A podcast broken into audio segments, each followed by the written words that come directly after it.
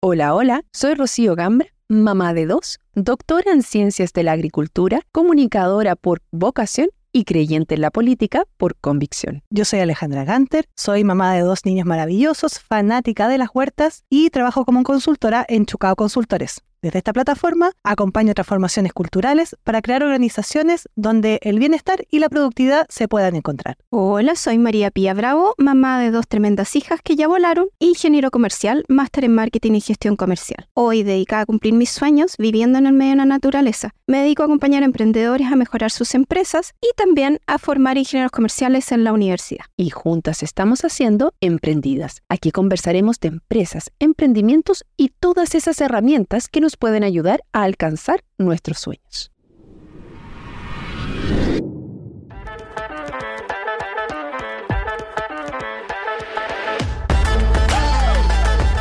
Capítulo 9. Comunicación efectiva. Esto es tan amplio que vamos a hacer uno en particular. Pedir lo que necesito. ¿O no, Pia? Así es. Y nos vamos a enganchar de cómo terminamos el capítulo anterior, para que lo vayan a ver. Estuvo súper entretenido, ¿no? Así es. Em, que terminamos diciendo de comunicar también cuáles son nuestros ritmos al equipo con el que trabajamos. Eh, y de ahí me quiero enganchar para pedir lo que necesitamos.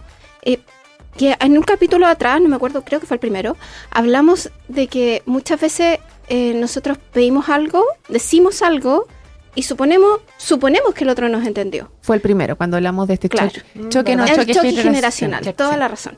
Entonces, hay el, arte de pedir realmente es algo que tiene muchas variables para que sea realmente efectivo. Y estamos acostumbrados a simplemente hablar y suponer que nos entendieron. Entonces, yo creo, el pedido es algo que eh, es súper importante aprender a hacerlo. Y como lo que yo, como el tip, eh, así como de ayuda, es como generar primero, como analizar primero el contexto en el que estoy pidiendo. El contexto mío, de por qué voy a pedir lo que, lo que necesito, digamos, o sea, cuál es realmente el resultado de lo que voy a pedir, que espero, y el contexto de la persona a la que le voy a pedir, como analizar también qué es capaz de, eh, de entregar a esa persona y cómo va a entender de mejor manera lo que yo necesito y cómo hacer para que esa persona se comprometa con lo que eh, en, la, en, la, medida que va a aceptar mi pedido, eh, cómo hacer para que se comprometa con esa tarea. Ya, pero aquí entra el refrán clásico. No le puedes pedir peras al olmo. O sea, efectivamente tienes que saber que quieres ir a comprar peras y no ir a un olmo a pedir esas peras. Sí. Ok. Sí, pero ahí también hay, hay otro tema que en el fondo uno tiene que tener claro eh, para qué está pidiendo lo que está pidiendo, cuál es la importancia de eso y, y, también podérsela transmitir al otro. Y yo creo que hay un concepto que, me encantaría que habláramos más adelante que tiene que ver con, con, los equipos horizontales, que en el fondo antiguamente la información no se traspasaba mucho al equipo, como que la empresa, el jefe tenía la información y la traspasaba gotera y la gente navegaba súper a ciegas en las empresas. Em, y para mí siempre como cuando ejerció roles de liderazgo es fundamental que la gente entienda el contexto. Oye, mira, esto es lo que está pasando y te estoy pidiendo esto y es urgente y es súper importante porque es vital para que pase A, B y C. ¿ya? Es la única manera de lograr el compromiso la otra persona. Totalmente. Porque antiguamente era un compromiso ciego, como que venía el jefe en el fondo con un palo y... Más que compromiso era miedo. Exacto, eso, era en base al miedo, ¿cachai? O sea, al final es este transitar que lo volvemos a tomar como con el primer capítulo, este transitar de cómo combinan estas distintas generaciones, pero también generas un compromiso. O sea, yo necesito saber qué es lo que yo necesito, un autoconocimiento muy importante, y además a quién se lo pido. O sea, tienes que conocer a tu equipo específicamente para poder pedirle lo que necesitas a quien te lo pueda entregar. Y tercero, en que te entienda esa persona la relevancia de lo que tú estás pidiendo para poder generar ese compromiso y que finalmente la tarea se lleve a cabo. Sabes que a mí me pasó mucho tiempo cuando recién empecé a. a ver, yo, trabajé un tiempo, ya recién salía en el fondo de la universidad, y en algún minuto me pincharon de una empresa que, que hacía temas en el, en el área agro, que es donde yo, que es lo que yo estudié. Y me pusieron a cargo de un equipo, así de entrar, o sea, recién salía pollo a cargo de un equipo. Entonces todos los lunes yo tengo mi, mi, mi costumbre de los días lunes son los días de planificar la semana llegaba con el equipo y me pasaba que entré una rueda de hámster que cada lunes era como el día de la marmota. O sea, era todos los lunes lo mismo y todos los lunes, no, jefe, es que no pudimos avanzar con esto porque tal. No, mira, lo que pasa es que la otra semana sí. Eh, y toda, incluso ahora ya, ya más grandecita, con, con el equipo de ingeniería con que trabajaba también me ha pasado. O sea, como llegar al lunes con las mismas temas y es como, no, pero ¿por qué? ¿El perro se comió mi tarea? Más o menos, ¿cachai? Entonces yo creo que ahí eh, está el desafío en el fondo de poder crear equipos comprometidos eh, que, entiendan la relevancia de lo que estás haciendo, que sean capaces de hacer lo que conversaba en el capítulo anterior, de gestionar su tiempo. Jefa, me demoro una semana. Jefa, me demoro un mes. ¿Sabes qué? Dímelo el día uno y no me venga ahí cada semana a decir que la próxima semana. Y lo otro súper importante es que en, esta forma de trabajo mucho más horizontal y empoderando a la gente que trabaja contigo, también abrir la puerta para que te digan no. O sabes que jefa está pidiendo una tontera porque lo que está pidiendo no sirve, ¿ya? Entonces, en la medida que tú tengas gente informada, o sea, sabe lo que está pasando en la empresa, sabe cuáles son los objetivos, sabe, cuál es la ruta, que se sienta con la libertad de decirte no vamos a alcanzar, no tenemos las herramientas, o sabe que está pidiendo una tontera y para allá no va la micro. Es que yo creo que ahí hay como un cambio de visión de que cuando eres líder, digamos, de un equipo, el pedirle algo a tu equipo no es que estés mandando, en el mm. fondo estás negociando con tu equipo eh, cierta coordinación de acciones, digamos. Claro. Entonces, es como cambiar la visión, como decís tú, como de una mirada mucho más horizontal. Esto lo mm. estamos haciendo juntos. Mm. Eh, no es como te estoy mandando a que tú hagas algo.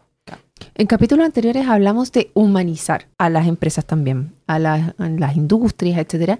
Y me hace sentido con lo que estás diciendo ahora. O sea, en la medida que yo considero que las personas que están debajo conmigo no son robots, mm. que, que, necesitas incluirle de cierta manera, va en este cambio de paradigma del liderazgo, del, de ser jefe a ser líder. Mm. Y ese es un cambio de paradigma finalmente. ¿Por qué? Porque incluye en que el líder generalmente tiene un camino trazado, pero que no es dueño de la verdad revelada. Mm. Entonces, cuando tú eres capaz de darte cuenta de eso, eres capaz de trazar el camino y decirle, mire chiquillo, te arremangan las mangas, como lo estoy haciendo yo ahora. Nosotros queremos ir a subir ese cerro. Y para subir ese cerro tenemos una serie de hitos. Y cuando tú construyes, o sea, dice, hay momentos en los cuales tú tienes el camino trazado y te dice, necesitamos llegar al cerro, al final del cerro, subirlo en un mes. ¿Vamos a ser capaces de subirlo? Bueno, vamos viendo cuáles son los hitos entre medio y lo construyes con el equipo. Tienes ya ciertos conocimientos, pero te abres a que eventualmente sean algunas, hayan algunas modificaciones dentro de ese camino que vas a recorrer porque hay puntos ciegos que tú no ves porque no estás en el día a día en la delegación de, ese, de esa tarea específica. Entonces es súper bueno conocer a tu equipo, pero como bien decía Alejandra, dar espacios flexibles que permitan enriquecer y comprometer al equipo, porque muchas veces hay personas que no es que no quieran hacerlo, es que están trabados. Y me pasó ahí en, mi caso especial, que cuando empecé a procrastinar y todo, yo estaba en, el laboratorio cuando estaba terminando mi tesis y de repente eh, también me empezaba a demorar, pues no salía de ahí, no salía de ahí. Y ahí mi, mi profesor guía, jefe de laboratorio, decía, ya, a ver, ¿qué te está pasando? ¿En qué estás trabado? Y ahí también es el liderazgo de reconocer de que tu gente, cuando están comprometidos, tú tienes un buen equipo, no es que no quieran hacerlo, es que de repente algo les falta, pero no has dado los espacios suficientes para que vengan y levanten la mano. ¿Sabes qué, jefe? Esto no me resulta. ¿Sabes que a mí me ha funcionado de repente mandar a la gente de vacaciones? no, ¿Sabes qué? ¿Sabes qué, compadre? Tómate dos días. tómate dos días y, a la vuelta empecemos de nuevo porque, o sea, lleváis dos semanas chuteando esta entrega. Ya seguí pidiendo, yo, yo, yo, voy al área comercial y en el fondo como que tenía que darle las pautas de ingeniería para ver qué era más urgente, qué era más importante. Todo. Entonces, mira, ¿sabes qué? Ya llevo pateando dos semanas con el cliente, patearlo otra semana más, ya perdí la vergüenza. Prefiero poner la cara, decirle que no va a estar, pero ¿sabes qué? Descansa. Porque no lo estáis sacando porque estáis agotado, ¿cachai? Y también me pasó alguna vez que, me di cuenta que no estaban sacando las cosas porque efectivamente no estaban entendiendo. Y, y, y, por eso es tan importante dar espacios eh, de liderazgo donde la gente se sienta confiada de decir las cosas, porque en el fondo es que, ¿sabéis qué? No entiendo para qué estamos haciendo esto, si el cliente no lo está pagando, le estamos haciendo un favor. Sí, pero pensaste que este es un proyecto que puede salir para el próximo año y que es de mil millones de pesos. Ah, ya me pongo al tiro. si algo que yo hacía que me resultaba súper bueno, era como eh, nosotros teníamos como reuniones de planificación eh, periódica, pero además como que todos tenían derecho a pedir un espacio creativo. Entonces, tengo una idea. Ya, ok, ¿a qué hora nos juntamos? A tal hora, hoy día. Y nos juntamos todos a ver esa idea. Y, yo también, pues, o sea, yo también podía decir, tengo una idea, que en el fondo era como lo que yo tenía que hacer como liderando el equipo. Y, los espacios creativos, eh, tenían como espacios creativos, como todos lluvia ideas, digamos, y de repente habían ideas que Y, explotaban y ahí todos ponían. Entonces, en el fondo, como los proyectos los construíamos juntos. Mm. Y después en la planificación como que vais viendo los obstáculos y vais destrabando y qué sé yo. Pero en esa parte como de crear, eh, es súper choro porque en el fondo todos se comprometen, porque era un espacio de, en donde todos éramos dueños de ese proyecto. Me, pasó, me ha pasado también, eh, y dentro de este tema de voluntariado, que también tuve una reunión súper importante, porque cuando tú vienes en una empresa que tiene ciertas formas o organización, porque en mi caso era voluntario, que vienen siempre haciendo las cosas, o sea, una organización que les voy hablando de 130 años, imagínense, 130 años totalmente análogo, pero les ha resultado y han hecho grandes cosas. El tema ahora es que se están quedando sin voluntarios. ¿Por qué? Porque como se trabajaban en los tiempos y en las formas de hace 130 años que tú tenías tiempo para juntarte, para poder hacer estas cosas, donde no tenías alta demanda de las personas, mm. eh, ni tecnología para hacerlo, eh, efectivamente funcionaba. Pero, pero muere. Cualquier organización, ya sea voluntaria o empresa, que no se adapta a los nuevos tiempos y las nuevas necesidades de su, de su gente, va a morir. Mm. Está destinada al fracaso. Entonces, ayer tuve una conversación justamente en ese sentido, de decirle, miren, tenemos aquí un problema y lo quiero poner este elefante blanco en el centro de la mesa. Pero necesito que todas entiendan el problema y es un poco, me, me acordé con tus espacios creativos, porque si, mira, tenemos este problema, aquí era como más un problema que una idea en general pero necesito que sus cabezas, finalmente, que, que vengan con una disposición a que este voluntariado no muera, que esta institución que podemos hacer tantas cosas no muera. Tenemos que hacernos cargo de este elefante blanco. Y yo sé que les cuesta, que nos cuesta porque están acostumbrados a hacerlo de cierta forma y funcionaba. Pero ahora no encontramos personas que entren dentro de este grupo. Y me acuerdo del primer programa donde tú, el primer capítulo donde tú nos decías, me piden que contrate a un millennial que se comporte como una generación, como un baby boomer.